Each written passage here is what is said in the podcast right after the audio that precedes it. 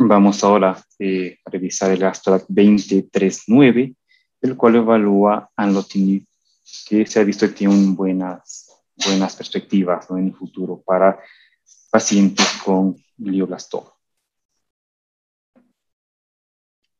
Eh, buenas noches, doctores, con todos, agradeciendo a la Escuela Latinoamericana de Oncología y a nuestros tutores por este espacio científico. El día de hoy yo les voy a hablar sobre el Astra 2039. Este es un estudio asiático, fase 2, que evalúa la combinación de anlotinib con el régimen STUP en el tratamiento de pacientes con reciente diagnóstico de glioblastoma. Pues así tenemos que el régimen STUP el tratamiento estándar en glioblastoma recién diagnosticado, aunque su efectividad es limitada. Es por ello que se la asocia con anlotinib como nuevo inhibidor tirosinquinasa que va a actuar en, en angiogénesis tumoral y en la señalización proliferativa. En cuanto a los objetivos de este estudio, constituye un estudio clínico fase 2 multicéntrico abierto de un solo brazo, cuyo objetivo fue evaluar la eficacia y seguridad de aglutinib combinado con el régimen STUP en el tratamiento de pacientes con diagnóstico reciente de glioblastoma. En cuanto a la metodología, este estudio se lleva a cabo desde enero del 2019 hasta febrero del 2021, en el que se involucraron 33 pacientes, los cuales eran hombres y 16 mujeres de 8 hospitales de China, con los criterios de inclusión que fueron diagnóstico reciente de glioblastoma en grado 4, una edad comprendida entre 18 a 70 años de edad, con dos a seis semanas después de la cirugía con incisión curada, radioterapia, quimioterapia, inmunoterapia o bioterapia NAI, con performance status mayor o igual a 60% y al menos una lesión medible de acuerdo a los criterios de rango. Es así que el diseño del estudio constituye inicialmente la cirugía y luego se pasa al tratamiento concurrente de quimio y radioterapia, en el cual la radioterapia se daba en una dosis de 54 a 60 grays, 5 días a la semana, por un total de 2 a 6 semanas, combinado con temosolamida a una dosis de 75 miligramos metro cuadrado bioral una vez al día junto con el amlotinib a dosis de 8 miligramos día 1 a 14 cada tres semanas. Posterior a un periodo de cuatro semanas, entrábamos a la fase de quimioterapia adyuvante, en el cual se daba, perdón, temozolomida 150 miligramos a 200 miligramos metro cuadrado de a 1 al 5 cada cuatro semanas por un total de seis ciclos, junto con el amlotinib dosis de 8 miligramos una vez al día día 1 a 14 por un total de 8 ciclos. Posterior a completar la quimioterapia adyuvante, pasamos a la fase de mantenimiento con el anlotinib a dosis de 8 miligramos una vez al día, día 1 a 14 cada 3 semanas, hasta progresión de enfermedad o toxicidad inaceptable. Importante mencionar que aquí el objetivo primario de evaluación era la sobrevida libre de progresión y en cuanto a la seguridad fue evaluada en todos aquellos pacientes que habían recibido una dosis de anlotinib. Es así que tenemos los resultados en cuanto a las características de los pacientes.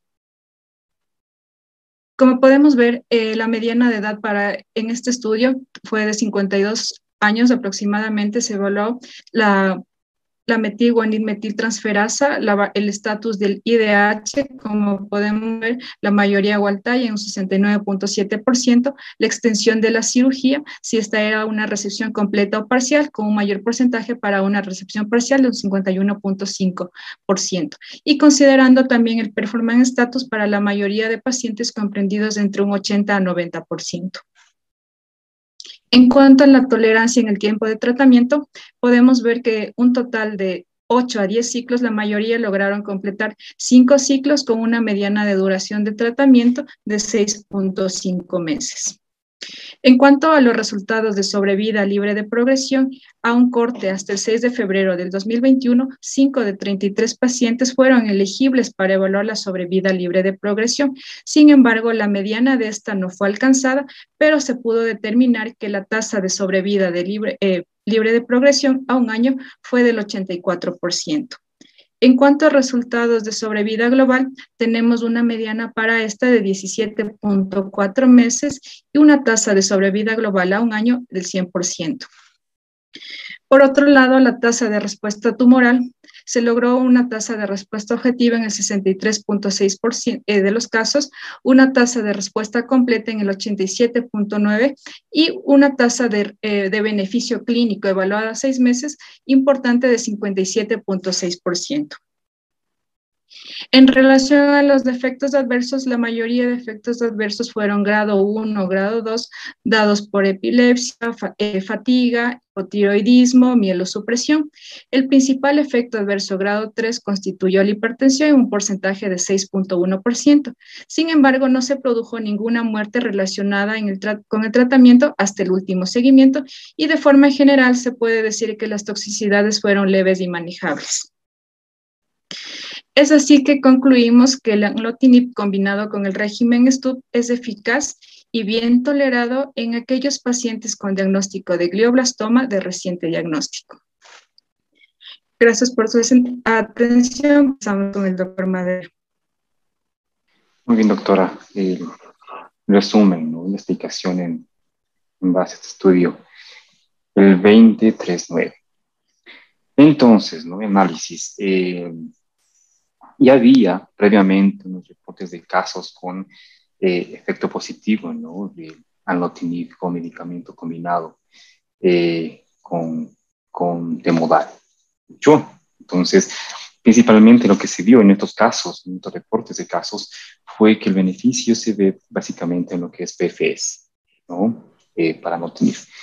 Ahora, ¿en qué cambia esto, no? la conducta ¿no? terapéutica eh, actual?